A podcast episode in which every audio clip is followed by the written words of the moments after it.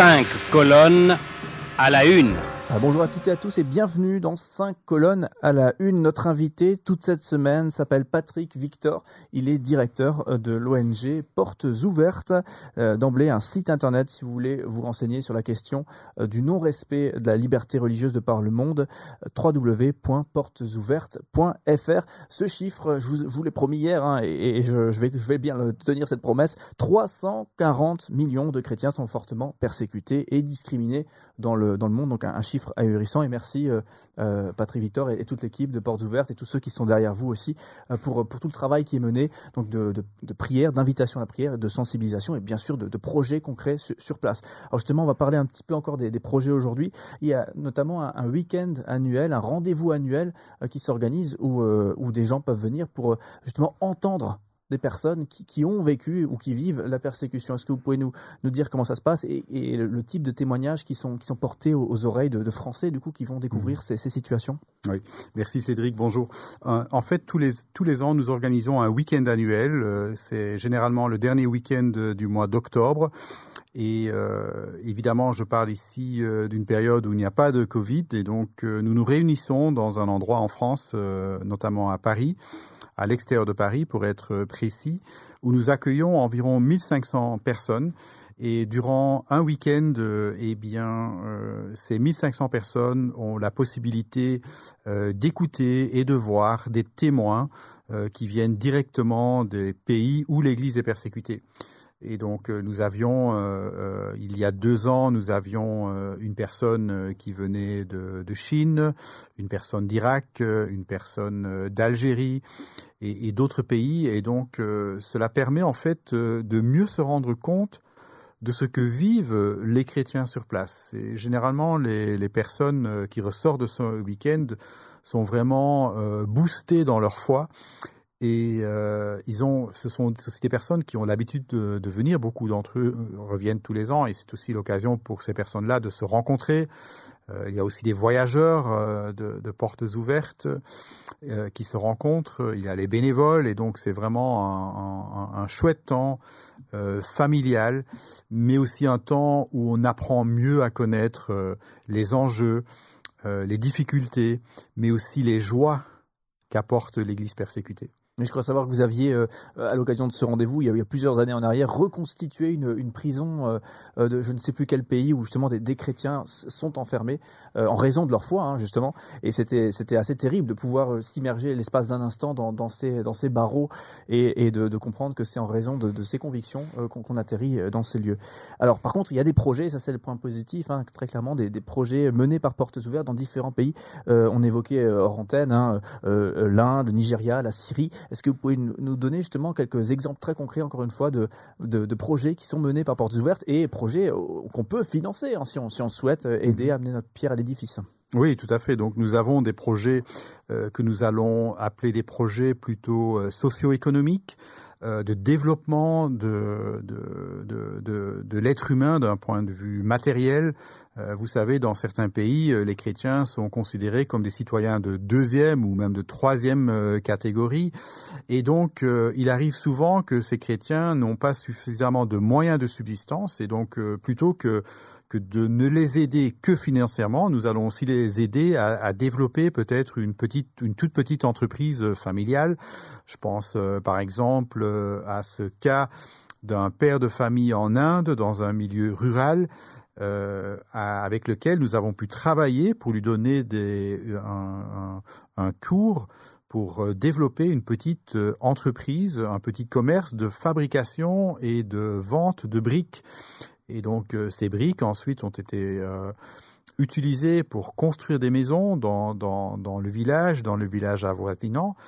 Et, cette famille a permis donc euh, ça, permet à cette famille de se de s'intégrer ou de mieux se réintégrer dans la société pour vivre une vie digne. Euh, je pense aussi à euh, à des à des formations que nous donnons à des personnes qui passent par des moments très difficiles. je pense notamment à des familles qui ont été décimées par Boko Haram au Nigeria. Eh bien, nous avons des partenaires qui sont formés qui ont, qui ont les, les, compétences pour rassurer ces familles traumatisées, ces femmes traumatisées, ces filles traumatisées, en leur donnant euh, une formation qui leur permet de se, de se rétablir euh, psychologiquement. Vous, savez, quand, euh, quand une personne est dans la détresse, elle a vraiment besoin d'avoir une écoute, tout d'abord, pouvoir exprimer ses émotions. vous savez, il, il, arrive dans des formations que les personnes n'arrivent même pas à s'exprimer.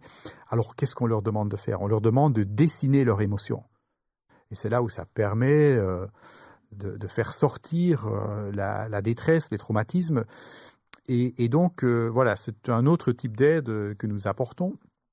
évidemment, nous avons aussi des, formations plus spécifiques euh, pour, par exemple, pour des pasteurs, des formations bibliques. mais donc, nous essayons de travailler en profondeur dans la société, en apportant euh, ces aides qui permettent aux chrétiens, qui permettent à l'Église de rester forte là où elle est et de ne pas être une Église qui est affaiblie, mais au contraire une Église qui devient victorieuse. Mhm. En tout cas, voilà, si vous voulez toutes les informations, puisque les projets sont présentés hein, sur le site internet www.portesouvertes.fr, mhm. et là, euh, j'imagine qu'on peut aussi euh, contribuer en ligne directement si on a envie de, soutenir l'association, l'ONG oui, ou les projets. Hein. Il y a un module de don en ligne, oui. Super. Mhm. une, dernière question, pour, puisqu'on arrive tout doucement au bout de cette semaine. Hein, on a vraiment évoqué un sujet euh, tout à fait euh, compliqué, complexe, euh, difficile en termes de thématique, hein, tout simplement, mais aussi mhm. très, très complexe euh, en termes de, géopolitique, etc. Bien sûr, on ne peut pas tout dire, bien sûr, on ne peut pas tout exposer. Euh, mais là, je, je, sors complètement de ce contexte et, et je veux parler d'une organisation, puisque euh, vous l'aviez dit, hein, Michel Varton a été mhm. pendant 36 années le directeur de Portes Ouvertes. Donc, pour ceux qui connaissent cette ONG, ils, connaissent Michel mhm. Varton. et du coup, ça fait trois ans maintenant, je crois, que, que vous êtes. donc, vous avez succédé, deux ans, oui. Deux ans succédé à, Michel Varton. Est-ce que et là c'est une question vraiment euh, très large hein, qui concerne euh, n'importe quelle organisation. Euh, ça, doit être, ça doit être très particulier comme ça de, rentrer dans une fonction qui a été occupée par quelqu'un pendant 36 ans avant vous. Mhm. Comment est-ce que vous l'avez vécu? Ah oui, donc, mais très bien. Donc, il y a eu, nous avons travaillé ensemble pendant, du, pendant quatre mois. Et donc, c'était un plaisir d'ailleurs de, de, faire ce, ce trajet avec Michel. Et, et donc, effectivement, donc, ce, passage de flambeau euh, s'est bien passé et euh, voilà, euh, bon, Michel, c'est Michel, Patrick, c'est Patrick. Nous avons chacun notre personnalité, nous avons chacun notre façon de travailler.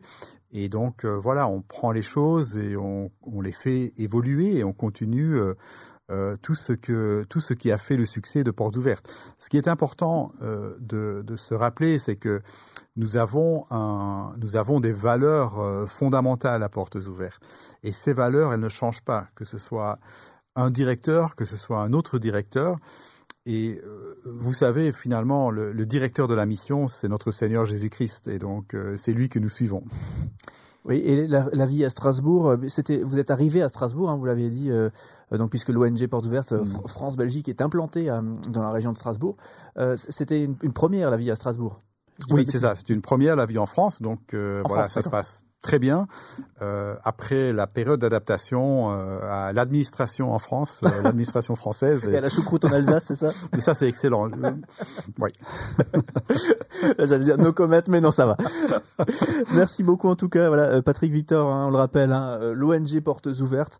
donc pour ceux qui prient, eh bien des sujets de prière à aller chercher. Pour ceux qui souhaitent s'informer, eh bien des mmh. infos à aller chercher sur cette situation tragique vécue par mmh. beaucoup. 340 millions de chrétiens sont fortement euh, euh, persécutés et discriminés dans le, dans le monde, euh, et également des projets très concrets. Si vous avez envie mmh. d'apporter votre pierre à l'édifice, eh bien, il y, a, toute une série de projets très concrets qui sont là, qui sont portés par l'ONG Portes Ouvertes et tous ces partenaires. Il y a toute une série de partenaires sur place. Et mmh. voilà, vous pouvez amener votre, votre pierre à mmh. l'édifice.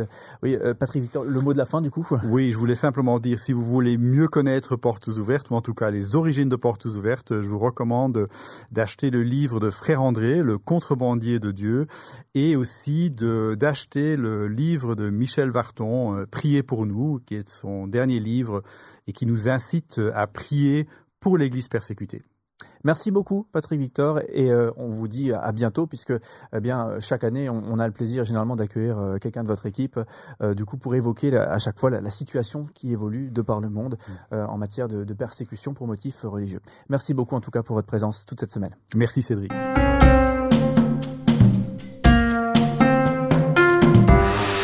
Cinq colonnes à la une.